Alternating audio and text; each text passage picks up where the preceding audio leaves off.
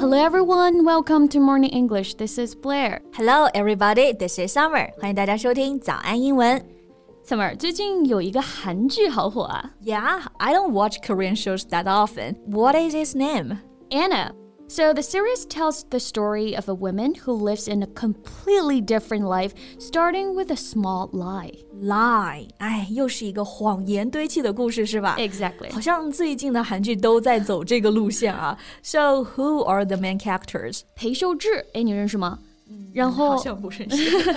然后女二叫做郑恩彩啊，哇，是我最磕的那种颜，长得那叫一个漂亮。哇，你都觉得漂亮了？Let me Google her later. 我来看看长得有多好看啊。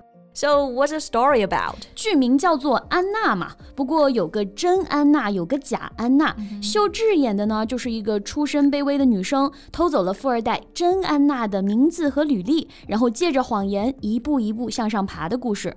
That sounds inspiring，听 上去还蛮励志的哎。但是假的终究是假的嗯嘛，人生是偷来的，履历也是作假的，所以她的生活呢也是如履薄冰，谨小慎微啊。所以是他周围的人都被骗了，对吧 Yeah，哎，我突然想到啊，就是说这个骗英文是不是表达的方法还蛮多的？啊 Yeah, there are actually many ways to say that. OK，那今天我们的节目呢，就跟大家一起聊一聊被骗了、骗子的 N 种说法吧。快看看你知道哪几个？诶，那我们说到欺骗啊，最常用的单词就是 cheat。 Right, cheat. C H E A T to trick somebody or make them believe something which is not true.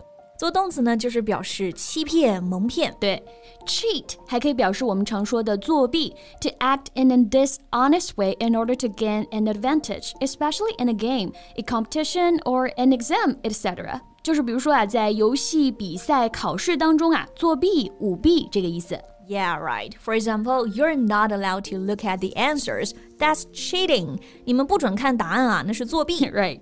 Cheat 做动词呢，还有一个最常用的含义啊，就是表示出轨轨 r i g h t To have a secret sexual relationship with somebody else，就表示对某人不忠、出轨这个意思了。对，表示出轨的时候呢，它固定搭配啊是 cheat on somebody。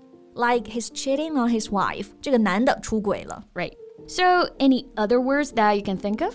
嗯、o h w h a t about this one? Scam. Right. Scam.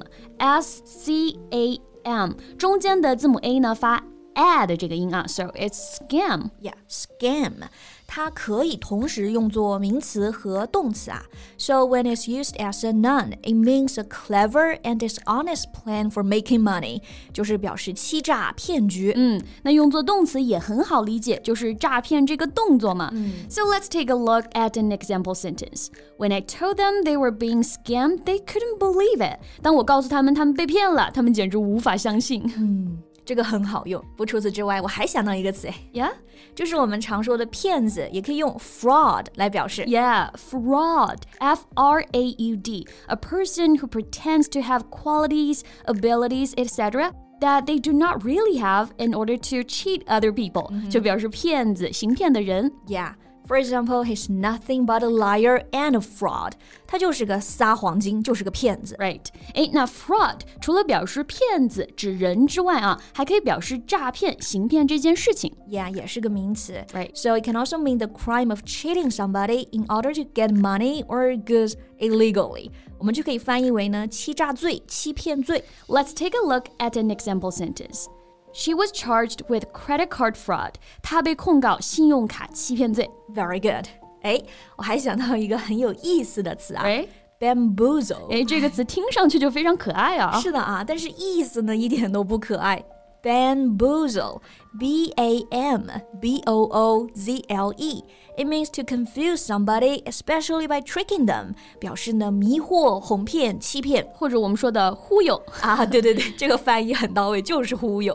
哎，那大家不要看这个单词跟 bamboo 竹子长得很像啊，其实跟竹子没有任何关系。Let's take a look at some example sentences, OK，he、was bamboozled by this man，他被这个骗子啊忽悠了。 right? Or the salesperson bamboozled us into getting a more expensive item than we had planned to buy。被销售一顿忽悠之后啊，我本来不想买的，结果买了更贵的东西。 哇，这不就是你吗？你可别说了 哎，那我还想到一个词组表达，还蛮好用的呀，什么词组啊，take in。 ？Take in、是我熟悉的那个 take in 吗？它不是表示就是吸收这个意思吗？没错啊，but it can also mean something different here. So if you're taken in by someone or something, you're deceived by them, so that you get a false impression of them. 骗子的话是不是最容易被人吸收领会了 Yeah. 所以这个 take in 也可以表示欺骗这个意思。这样说就好理解了啊。嗯哎，我们来看个例子：He was taken in by a man who said he was collecting money for charity。他被一个男的骗了，那个人啊说他在为慈善筹款。 Yeah.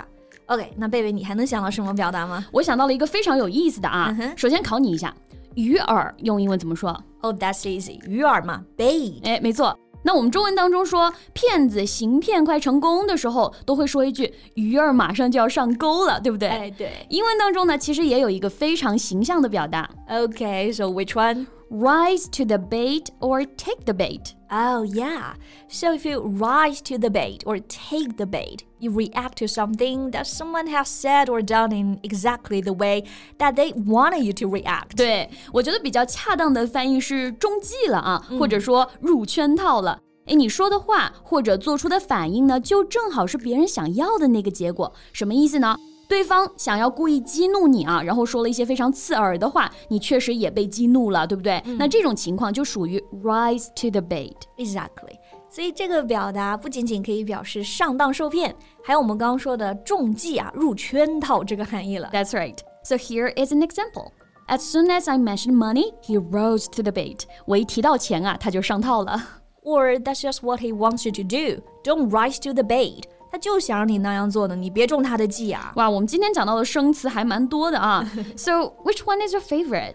None of this，我为什么要喜欢这些单词啊？我喜欢一点积极向上的，不好吗？那我那其实我就很享受这个过程啊。哎，确实，因为你每次说个啥装的还挺像，你就是我们办公室的小忽悠啊。 Well, I'll take it as a compliment. OK，那我们今天讲这么多关于骗的表达，大家还有哪些知道的吗？欢迎在评论区给我们留言呀。嗯，那我们今天的节目就到这里了。 So thank you so much for listening. This is Summer. And this is Blair. See you next time. bye.